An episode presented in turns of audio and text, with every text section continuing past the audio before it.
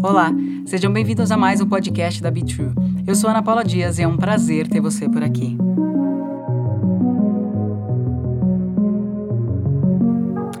Arrume o seu armário. não, esse não é um podcast sobre moda, tendências e organização. Quer dizer, sobre organização, talvez sim, mas não desse tipo que você está imaginando. Em inglês, por exemplo, existe essa expressão que é o the skeleton in the closet, que é as coisas que você esconde no armário. No livro Mulheres que Correm com os Lobos, tem também a história do Barba Azul com a sua porta secreta que leva para esses esqueletos guardados. A Marie Kondo, por exemplo, também ficou muito conhecida com a forma de arrumar os armários e a casa nos últimos anos, também com essa ideia de tirar esses excessos que ficam guardados dentro dos armários, né? Ainda honrando essas peças, esses objetos que não servem mais, mas que em algum momento também cumpriram com uma função.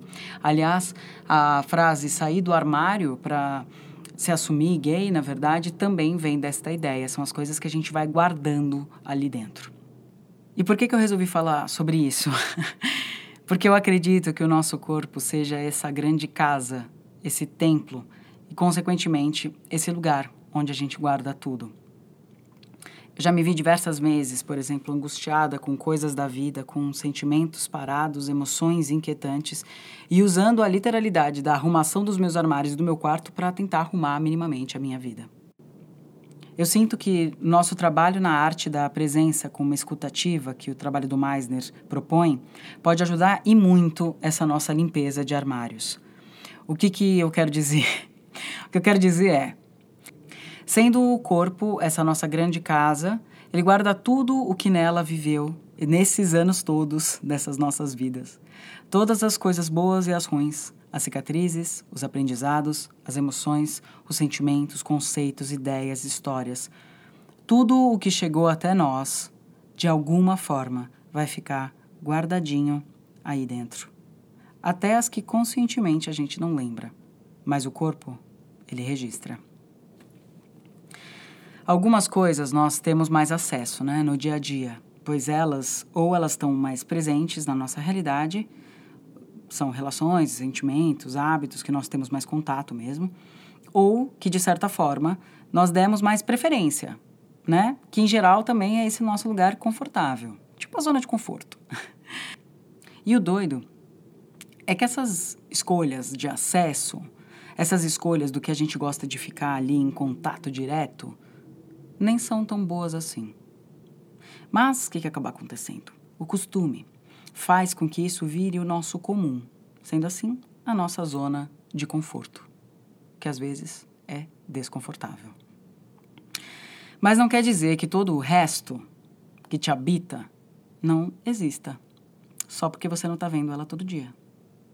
Não quer dizer que ela não esteja aí também, de alguma forma, lá numa reverberação profunda às vezes, te influenciando e reverberando em você.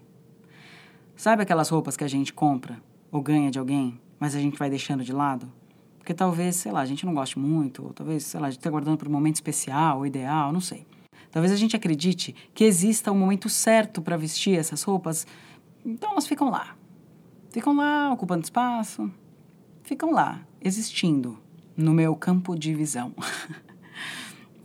Então, quando a gente limpa os nossos armários, essas escolhas da limpeza, sei lá, com as roupas que nos, nos servem mais, ou porque ficaram pequenas ou grandes, ou porque não fazem mais o nosso estilo, então, essa vistoria, essa varredura, essa limpeza, ela também deveria acontecer com algumas das nossas referências, conceitos, pensamentos e sentimentos com relações a outras tantas coisas, pessoas, assuntos e situações pois isso também também muda.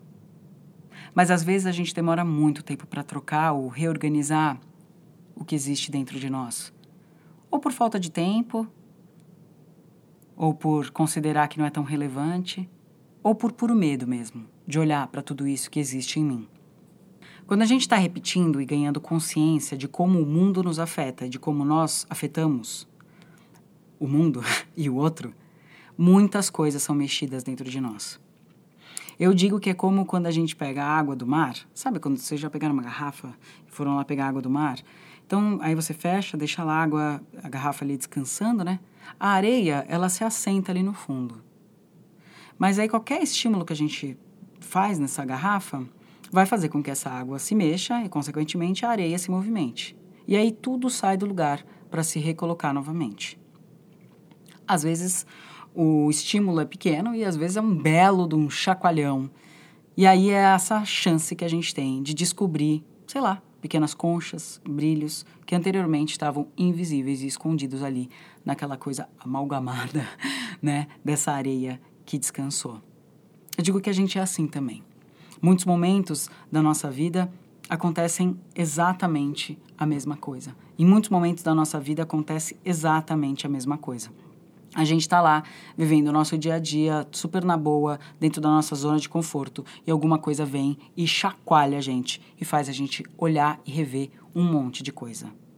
Eu uso outras analogias também, né? Mas enfim, é, tem uma que é essa de fazer essa grande limpeza, sabe? Como se a gente tivesse que tirar tudo que está dentro do nosso armário para limpar e reorganizar tudo dentro de nós novamente. Nesse processo, às vezes, dá uma preguiça, nossa, às vezes a gente se arrepende, a gente fala, nossa, por que, que eu fui mexer nisso?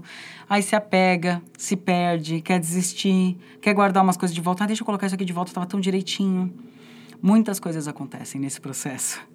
Mas depois, quando você termina e tá lá o seu armário todo arrumadinho, nossa, que delícia, né? Dá um prazer, não dá? Uma leveza. Uf, parece que a gente consegue respirar melhor. Pois é. O mesmo acontece com o que nos habita com esses nossos armários emocionais e conceituais. Quando a gente ganha consciência, a gente consegue ver tudo com mais clareza e entrar em contato com tudo isso.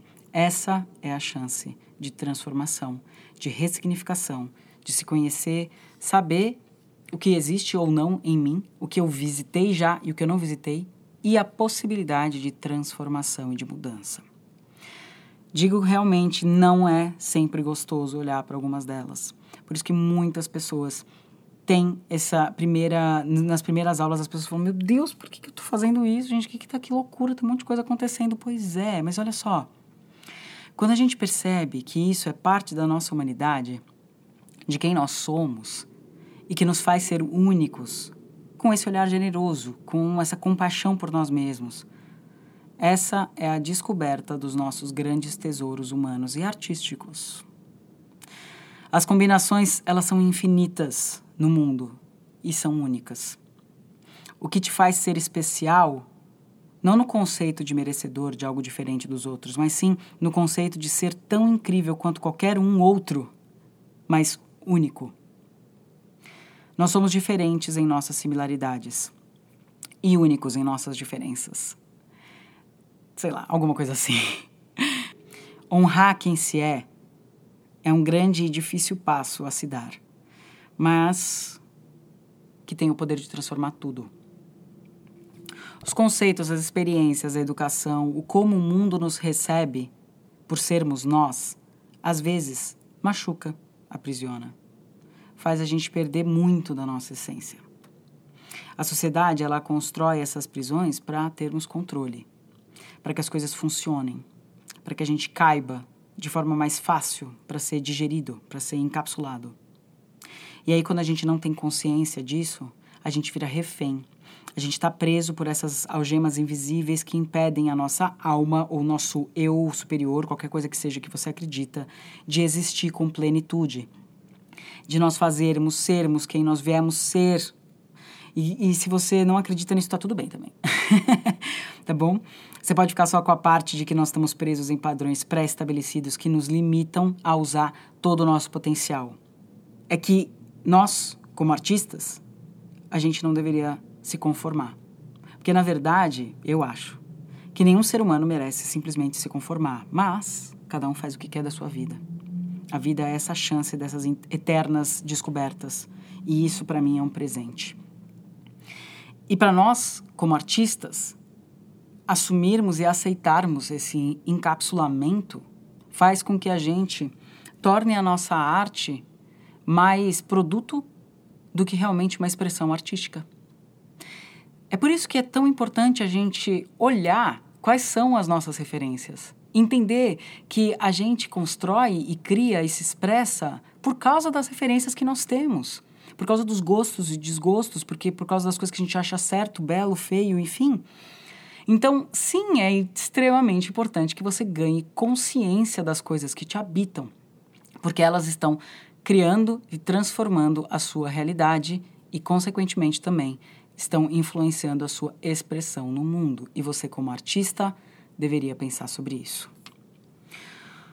É o mesmo de quando você está lá, sei lá, repetindo, vivendo agora, se deixando mergulhar nesse mistério que é existir. E você percebe o quantos, quantos, né? Não o, mas quantos outros universos existem e que você não sabia. Eu gosto da frase que é deixar o outro te levar para passear, porque você também está levando o outro para passear nesse grande desconhecido que nós somos, que somos nós. Eu vou até repetir para falar bonito. é deixar o outro te guiar, te levar para passear e você levar o outro para passear, para vocês descobrirem esses infinitos desconhecidos de si mesmo. Então, para mim, esse processo da repetição tem o poder de transformar. Repetir é escutar, é respeitar, é ser a expressão de tudo o que está acontecendo enquanto está acontecendo. Esse trabalho nos renova o brilho nos olhos, sabe? Aquele olhar da criança que está em processo de descoberta, que traz o frescor para o nosso dia a dia enfadonho. É você ser estrangeiro de si mesmo. Olha quanta poesia. Aposto que você já ouviu várias dessas frases em outras aulas também. E é importante, sim, que a gente consiga achar formas e ferramentas e espaços para a gente é, desvendar ou desbravar esses lugares desconhecidos da humanidade. Então, se você se permitir escutar, se você se permite, sei lá, se interessar de verdade em estar tá ali, no agora, aqui, essas portas desses armários conhecidos e desconhecidos estarão sempre se abrindo e se fechando para te levar para esses infinitos novos universos que poderão te transformar e te maravilhar. Porque viver é uma jornada de eterna transformação. A natureza nos ensina isso todos os dias, então respeita a tua história, respeita os teus ciclos e se lembre sempre, de tempo em tempo, arruma os seus armários.